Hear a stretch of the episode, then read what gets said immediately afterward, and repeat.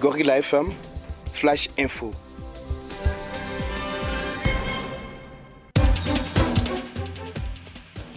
Bonjour auditeurs et auditrices de Gorilla FM, euh, bienvenue à suivre ces Flash Info en ce 1er août 2020.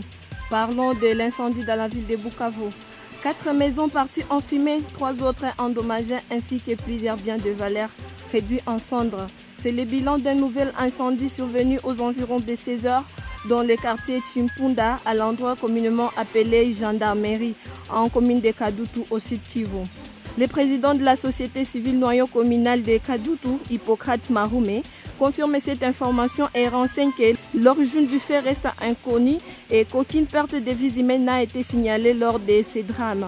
Signalons que ce bilan de ces nouvelles incendies s'ajoute à celui déclaré ce jeudi 30 juillet 2020 sur avenue Loanois, dans le quartier Nyamugo, dans, dans la même commune de Kadutu, faisant état de cinq maisons calcinées et six autres endommagées. Parlons environnement. Le 31 juillet de chaque année est dédié aux écogardes opérant dans les parcs nationaux et réserves naturelles. Parfois désignés par le terme écogarde ou garde forestier, selon les régions, les rangers combattent en première ligne dans la guerre mondiale contre la nature.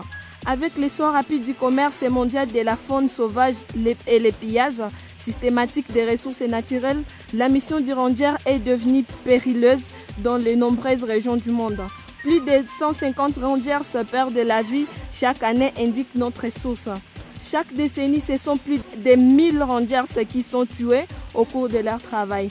Les rangers risquent leur vie au quotidien car ils font de plus en plus souvent face à des braconniers et à des coupeurs de bois lourdement armés qui ont parfois des liens avec des milices armées ou avec la mafia.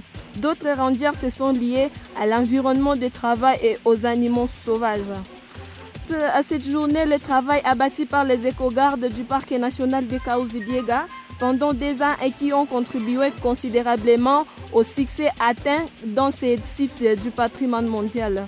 C'est entre autres la surveillance du parc qui a atteint un pourcentage élevé de couverture des secteurs de 67% en 2019 avec plus d'une décennie qui ont été présentés les directeurs provincial de l'ICCN et chef du site du PNKB, Dédié Ombe.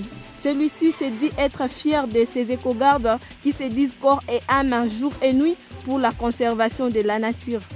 Bien rend hommage à tous ces éco-gardes qui ont perdu la vie pendant l'exercice de leur travail ainsi qu'aux blessés. Le thème choisi par le PNKB pour célébrer cette journée est Héros invisibles. Terminons par euh, la même information.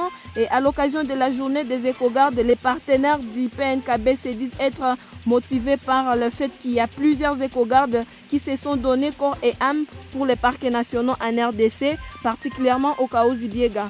Ils ont demandé aux autorités du parc national de Kaouzi-Biega à ne pas baisser les bras dans la protection des animaux qui sont chers non seulement à la République démocratique du Congo, mais pour le monde entier en citant entre autres les gorilles des plaines qui font la fierté du monde en général et en particulier la RDC. Le docteur Félix Mouroula demande l'implication de tout le monde dans la protection des parcs et aires protégées, mais aussi de protéger ces éco-gardes qui se donnent corps et âme pour protéger la faune et la flore.